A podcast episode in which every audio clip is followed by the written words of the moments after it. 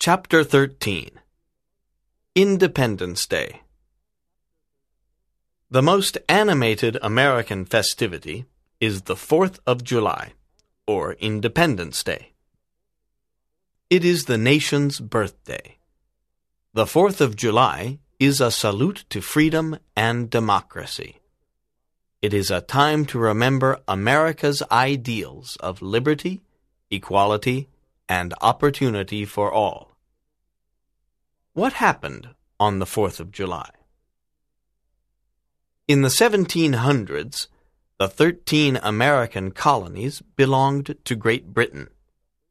The colonists did not want to be governed by Britain. They wanted to be independent and to choose their own government. They wanted a democracy. Britain imposed high taxes, and there were many rebellions. On the 4th of July, 1776, a group of patriots wrote the Declaration of Independence. The Declaration proclaimed independence from Britain and democracy and justice for all.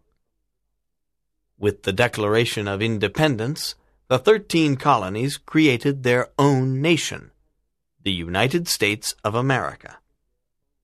The Liberty Bell is a symbol of Independence Day. The Americans fought against the British in the American Revolution. After years of war, the British were defeated in 1781 in Yorktown, Virginia. Today, Americans celebrate the 4th of July in many different ways. There is an American flag on every flagpole, and many people put a flag outside their window. Americans call their flag the Stars and Stripes.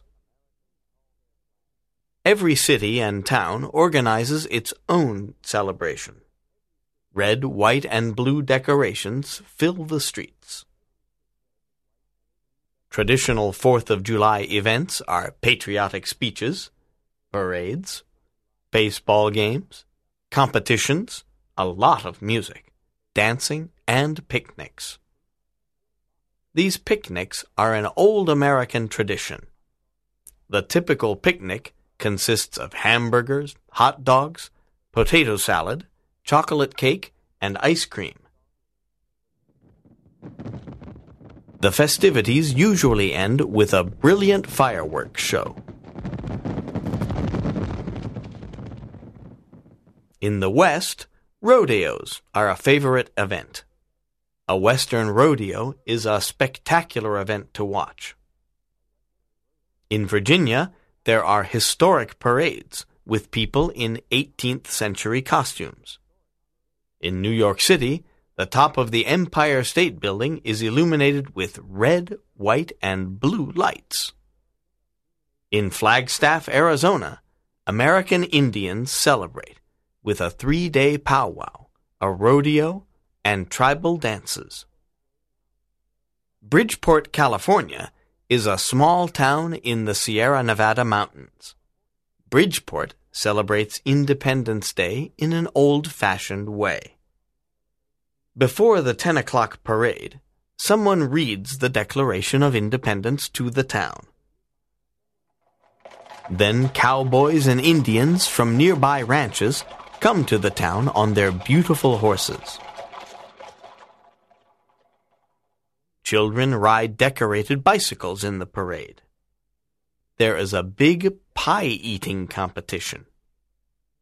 After a delicious picnic of barbecued meat, there is a baseball game.